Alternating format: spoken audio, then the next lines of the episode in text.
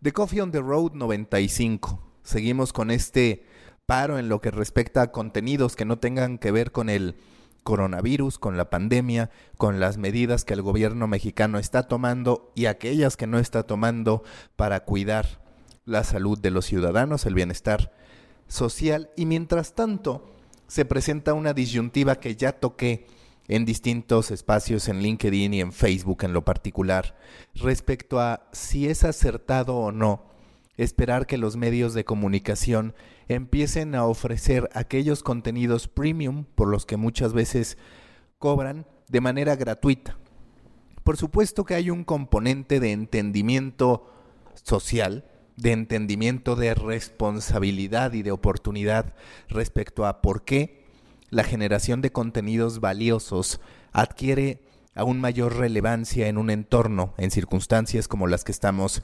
viviendo. Tiene todo el sentido. La gente está en casa, necesita alternativas no solamente para matar el tiempo, sino para desahogarse, para entretenerse, para darse cuenta de que la vida puede continuar más allá de las condiciones en que se nos ha pedido estar, de aislamiento, de estar evitando las interacciones sociales. Para todo eso, para esos objetivos, para dichos fines, el contenido juega un rol muy importante. Contenido de todo tipo. Sí, desde el que nosotros consumimos a través de la pantalla, entiéndase las plataformas de streaming como Netflix y Amazon, pero también en la teoría contenido para leer, dado que la gente hoy tiene más tiempo libre, se habilita teóricamente una ventana para que la gente consuma contenidos. A ese respecto, Editorial Televisa, a través de Joaquín Colino, su CEO, anuncia que están a disposición de la gente de manera gratuita todas sus revistas en formato PDF dentro de los distintos sitios web de las publicaciones. Lo que hace Editorial Televisa no es único. Hay muchas otras plataformas que lo están ofreciendo según la categoría. Por ejemplo, está Script que ofrece durante 30 días el acceso gratuito a su librería, tanto valga la redundancia de libros como de audiolibros. Es positivo esto y me voy a centrar en el caso de Editorial Televisa para hablar de los medios de comunicación tal cual.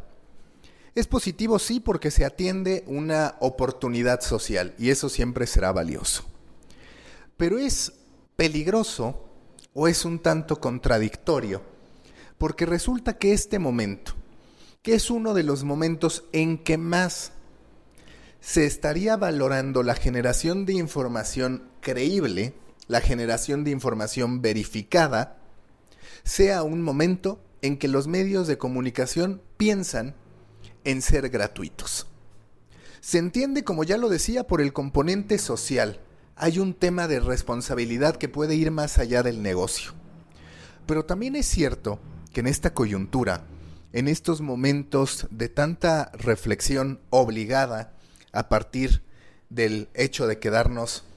en casa, se debe analizar si la sociedad ha sabido ir en concordancia con las necesidades de los medios de comunicación. No ahorita,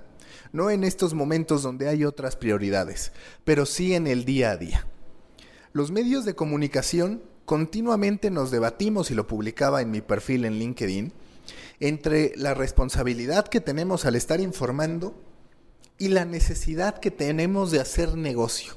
Una necesidad que no es solamente la que tiene que ver con la generación de utilidades sino la necesidad más elemental, que es la de la supervivencia.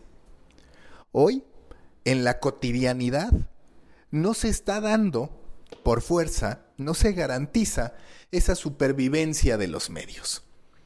En situaciones como estas, de estrés absoluto, de necesidad de información verificada, de necesidad de información contrastada, de necesidad de una diferenciación entre la información o desinformación que se genera en redes sociales y aquellas que equipos con periodistas profesionales pueden generar, aparece esta tentación de decir voy a ofrecer mi contenido de manera gratuita. No existe en este caso ni la estrategia correcta ni la estrategia equivocada, pero sí tiene que existir la reflexión para evaluar cómo debe actuar un medio de comunicación en momentos como este y como los que vengan, en momentos delicados. Recordemos que, por ejemplo, en Estados Unidos lo que detonó las suscripciones, y por supuesto que hubo muchos otros elementos alrededor, pero el gran detonante, reconocido por el propio New York Times para generar suscripciones, fue la amenaza a la libertad de expresión que representa de manera continua Donald Trump. Eso contribuyó a que sí, el New York Times, pero también el Washington Post y varios más, pudieran acceder a un mayor número de suscriptores. La gente adquirió conciencia de la necesidad de pagar por información. En México, en un entorno tan polarizado en el que o eres pro López Obradorista o estás en contra de la cuarta transformación, hubiera sido esperable, hubiera sido deseable que también se produjera este fenómeno, que millones de personas, o cuando menos miles de personas, independientemente de sus filiaciones políticas, se dieran cuenta de que el apoyo al medio de comunicación era una forma de garantizar ya no la objetividad, sino cuando menos la veracidad de aquel medio al que se está apoyando. Pero eso no ocurrió, pese a que es evidente que hoy la polarización lleva a que haya un descrédito constante de la información que se genera, a que se necesiten medios de comunicación independientes que carezcan de intereses más allá de informar a la audiencia. Si ese contexto no terminó detonando las suscripciones y tampoco se capitalizan estos momentos de urgencia para colocar y para revalorar el periodismo, entonces, ¿dónde van a estar esas circunstancias que lleven a que la gente comprenda de mejor manera la importancia de hacer periodismo? Sí, posiblemente no es cobrando en estos momentos, porque, y este es otro punto que quiero que analicen, lo más fácil es decir, ah, Netflix se va a ver muy beneficiado porque la gente va a estar en casa y entonces van a ver más la plataforma. Es un hecho que la van a consumir más. En promedio seguramente subirá. Pero recordemos que Netflix, el negocio de Netflix, no es tanto que la gente que ya está suscrita vea más veces sus shows, sus programas, sus contenidos, sino atraer nuevos suscriptores. ¿Y cuál es uno de los grandes factores en la atracción de los nuevos suscriptores? El estado económico de esos clientes potenciales. Y claramente la crisis que se está viviendo lleva a que sí, la gente pueda ver más Netflix, pero también a que en el corto, mediano y largo plazo pueda haber afectado sus ingresos. Es decir, que ni siquiera estas plataformas de contenido que parecen tener garantizado el éxito en un contexto tan complicado como el que estamos viviendo, tienen todas las de ganar. Los medios de comunicación tienen que trazar sí estrategias de empatía con los lectores,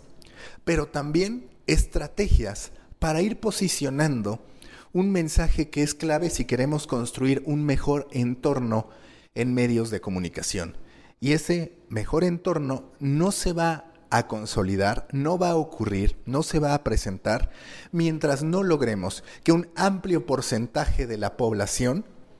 adquiera conciencia respecto a cómo el contenido verificado, el contenido de calidad, puede marcar una diferencia en sus vidas. El problema quizás no es tanto la gratuidad, eso puede ser un acierto, depende de las estrategias de cada uno, de las conciencias de cada uno y de los objetivos de cada uno. Lo que sí está faltando en el caso de los medios de comunicación es un llamado, quizás como el de The Guardian, quizás como muchos otros que lo han hecho a nivel internacional o como el New York Times que lo hace de manera más abierta, donde no pide un apoyo, sino que directamente va por una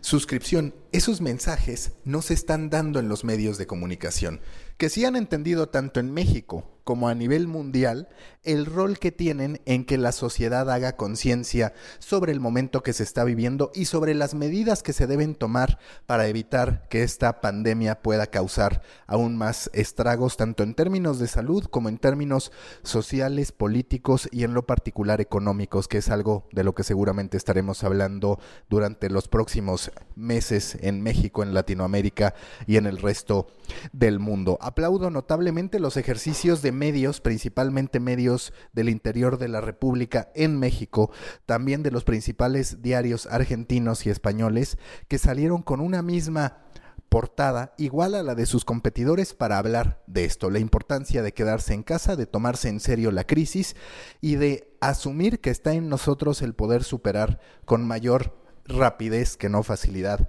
este momento que se está viviendo. Toca a los medios siempre pensar en una narrativa consistente, capitalizar estos momentos que por supuesto se tratan de ayudar, se tratan de entregar contenido y entregar herramientas para que la gente pueda tener una vida más llevadera, pero también convertir estas circunstancias de crisis en parte de una estrategia global que lleve a que de una vez por todas se posicione en la mente del consumidor, en la mente de la sociedad, que el contenido, que el buen periodismo tiene un costo y que ese costo es en realidad, en el fondo, una inversión porque a través de él se puede acceder a una mejor vida. No solamente una vida más informada, sino una mejor vida, porque nos da accionables para poder convertir esa información que estamos consumiendo en una acción